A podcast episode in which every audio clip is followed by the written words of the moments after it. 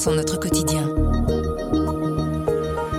Chaque semaine, une personnalité se raconte dans les racines élémentaires. Ce week-end, c'est un artiste atypique qui se livre. Je ne serais pas venu qui je suis si je n'aurais pas eu la liberté absolue de pouvoir jouer dans la nature pendant mon enfance. Les arbres sont ses amis. Vous connaissez peut-être ses grandes constructions en bois sur l'espace public.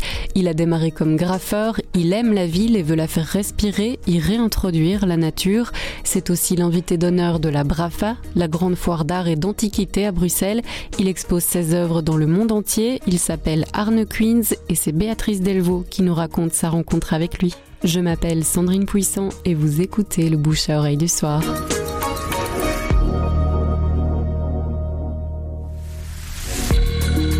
C'est aussi un destin incroyable. C'est un homme qui raconte dans ses racines qu'il a découvert la liberté dans le jardin qui était chez son père près de la mer du Nord. Son père était un grand amoureux de la nature, un biologiste qui ramassait les oiseaux mazoutés sur la, plage, euh, qui en remplissait des containers qu'il venait déverser au plein milieu de la place de Brouckère qui est accessible à l'époque en voiture et disait à l'époque, on il y a 40 ans aux hommes politiques, mais qu'est-ce que vous faites? Enfin, c'est pas possible. Et il dit, moi, mon père déversait des oiseaux morts au milieu de la place de Brouckère. Moi, je mets mes installations, mais il y a le même désir positif de faire vivre la nature en ville et d'alerter sur l'état de la nature. C'est un homme qui a 9 ans, euh, sa mère emporte ses trois enfants, euh, prive le père du droit de visite. À l'époque, les législations ne sont pas les mêmes.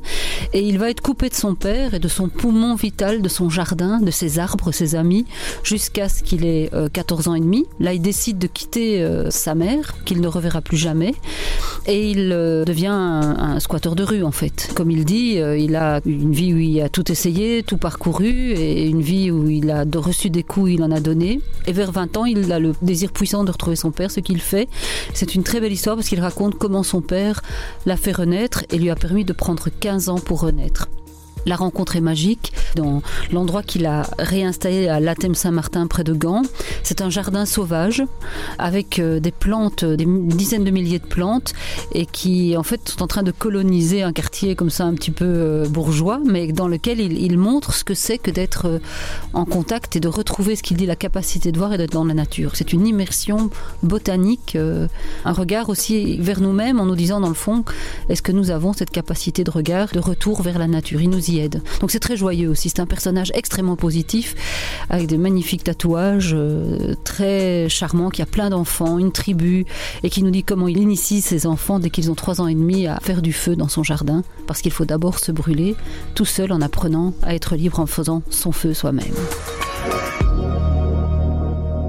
Le bouche à oreille, c'est un avis, une inspiration, une recommandation. C'est livré par un membre de la rédaction du soir. Vous nous trouverez sur notre site, notre application et votre plateforme de podcast préférée. À bientôt.